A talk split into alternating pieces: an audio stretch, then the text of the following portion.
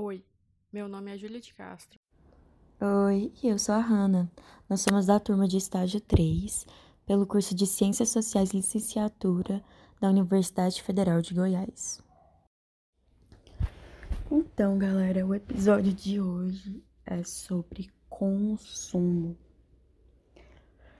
Essa, esse modo de viver, dessa né, prática que permeia todas as nossas relações nos dias atuais nossas relações com o meio, com as outras pessoas, com os outros seres, né, com as coisas, com os objetos.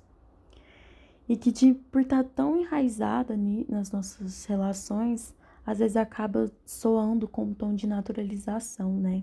Como se sempre tivesse sido assim e como se só pudesse ser assim, né? Como se fosse o único modo de existir nesse mundo. Mas será mesmo que é assim?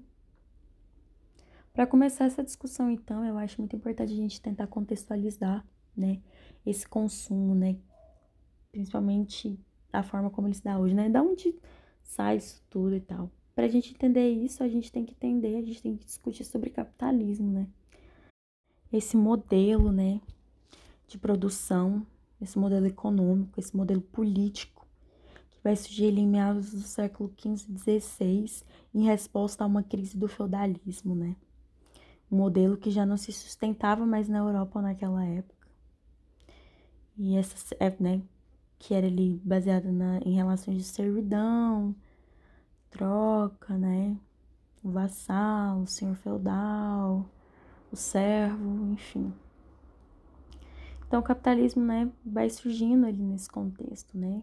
Na Europa também está acontecendo ali mais ou menos nessa época o renascimento também, no né, processo, né, esse movimento cultural também está acontecendo a colonização de outras regiões pela Europa, né? A Europa está está tendo a expansão marítima está explorando outras regiões, né?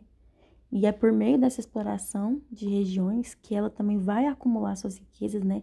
É explorando, é tirando ouro, é tirando pau-brasil de outras regiões, que ela vai conseguir acumular sua riqueza lá.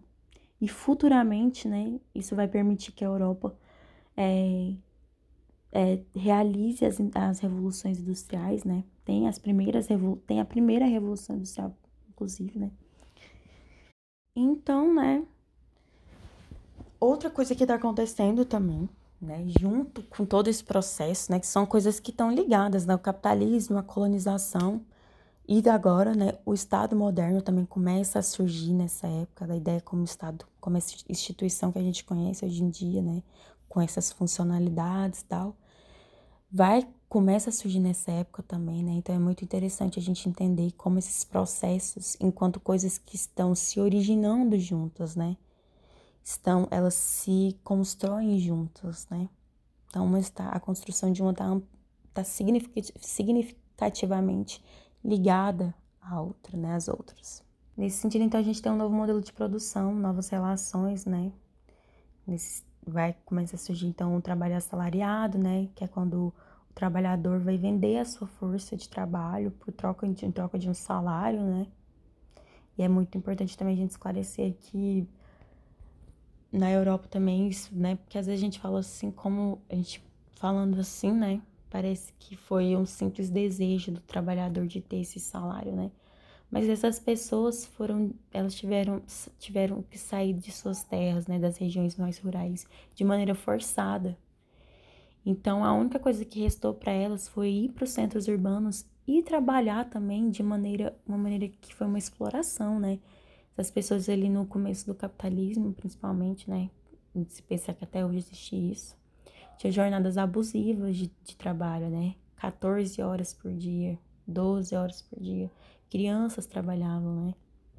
Mas futuramente vão ter-se lutas por esses direitos, né? Enfim. E mais futuramente também, né? A gente vai ter, a, com o passar do tempo, né? Esse capitalismo vai se consolidando a partir da sua complexificação, né? Então a gente, mais pra frente, vai ter a primeira revolução industrial, né? Que vai aprofundar mais ainda esse modelo de produção, né? Essa produção em larga escala, né? Em maior escala. E essa relação do trabalhador também ele sendo explorado para gerar um lucro para as pessoas que são donas desses meios de produção, né? Que detêm os meios de produção, os trabalhadores trabalham para ela, para gerar um dinheiro para ela também, né? Para esses donos, né? Como já, já dizia Marx ali, trazendo essa discussão sobre a mais-valia, né? A mais-valia como sendo esse lucro que vai para pro, pro, pro donos dos meios de produção a partir da exploração do trabalhador que não recebe de maneira condizente com o seu trabalho, né? Enfim. Mais para frente a gente vai ter as outras revoluções que vai cada vez mais complexificando esse processo de industrialização e esse processo de produção que vai se cada vai se intensificando, né? Vai se produzindo cada vez mais. E produzir muito não é o suficiente, né? A gente vai precisando criar, né, alguém para consumir essa produção, né? Então aí cada vez mais a gente vai, né, amadurecendo esse consumo, né? Implantando, né? Criando essa cultura do consumo, né? Que o consumo ele surge como uma resposta necessidade, ele surge é como quase uma resposta, né? É preciso consumir essa produção, né? É preciso gerar lucro, né? Então, esse ciclo de produção consome lucro, né? Vai se complexificando e existindo. Então, né, nesse sentido, o capitalismo, ele se mostra um sistema que vai se reestruturando e vai se reinventando para se adequar à realidade, né? Para se adequar a, a os valores, né? Para conseguir continuar girando essa máquina do lucro. Um outro ponto que também é muito importante de entender, né? é que junto é que nesses processos de reestruturação do capitalismo, a condição do trabalhador também está sendo modificada, né? Se ele, a gente tem um momento em que há a conquista de direitos dos trabalhadores, a gente também tem um outro momento do neoliberalismo, né, que é essa reestruturação mais recente do final do século XX, começo do século XXI, que vai cada vez mais flexibilizar o trabalho, né? Do flexibilizar as condições de trabalho, né? E flexibilizar normalmente está ligada a uma precarização do trabalho, né? E também, junto desse processo, a gente está né, acontecendo as revoluções tecnológicas, né? Cada vez mais se desenvolvem tecnologias, cada vez mais se exige uma maior qualificação do trabalhador, né?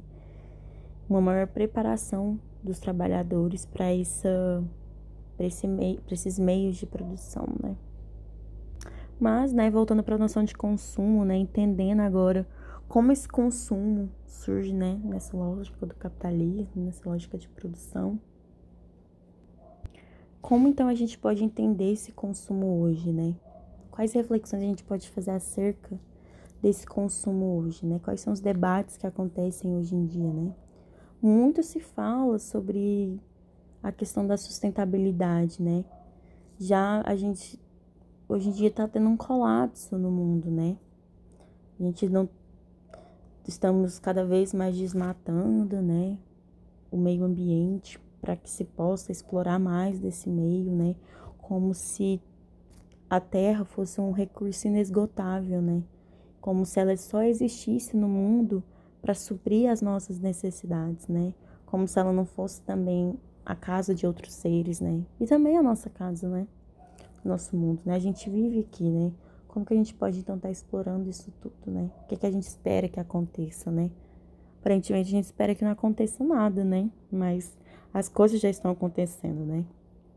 Mudanças climáticas são uma resposta desse modelo insustentável de exploração dos recursos naturais, né? As desigualdades socioeconômicas também são a resposta desse modelo insustentável para a sociedade, né? Onde o rico cada vez, né? Já dizia aquela música que eu não lembro. Onde o rico cada vez fica mais rico e o pobre cada vez fica mais pobre. E o motivo todo mundo já conhece, é que o de cima sobe e o de baixo desce. Brincadeiras à parte, né? Mas é isso, né? Será que a gente não precisa repensar essa forma de relacionar com o mundo baseada no consumo de recursos, na exploração dos recursos, né? Será que a gente não precisa repensar essa produção a obsolescência, né? Obsolescência programada, por exemplo. Quem não lembra, né, daquele celular Nokia que durante os anos 2000 foi muito famoso, porque foi um dos primeiros celulares assim, depois daquele grande que tinha antena, né? E foi muito resistente, durava muito tempo, podia sofrer quedas que continuava inteiro.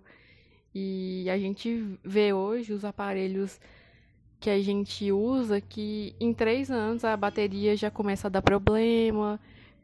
Se sofrer uma queda, a tela pode cair, danificar e gerar muitos problemas internos no aparelho que às vezes não compensa tanto trocar, mas sim adquirir um novo. E essa obsolescência é só, é só um fator né, do consumo.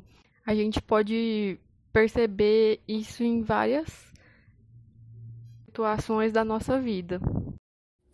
Ou então quando você vai no supermercado, no shopping, e você só ia comprar uma blusinha, mas aí você vê aquela promoção. Compre três e pague duas, e você fala, por que não comprar três? Mesmo que você só precise de uma, né? Mas, putz, tá de promoção.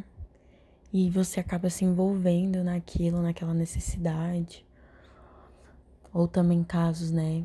Por exemplo, não sei se vocês sabem, mas existe água por aí que custa 20 reais, 22 reais uma garrafinha de água. Tipo, cara, é água, saca? E aí tem uma galera cobrando 20 reais por uma água, sabe? Só por uma marca, pela marca que ela carrega, né? O nome que ela carrega. Enfim, essas são alguns, algumas coisas, algumas situações em que a gente pode pensar, né, no dia a dia. E você? Em que outras situações que você vê, em que você pensa o consumismo, e você pensa, cara, por quê? Por que tá acontecendo assim? Por que, que é assim? Conta aí pra gente. E se a gente encerra por hoje a discussão. Na verdade, a gente se encerra por agora, né? A discussão, mas essa discussão nunca para e nunca acaba. Tchau, tchau, galera. Até a próxima.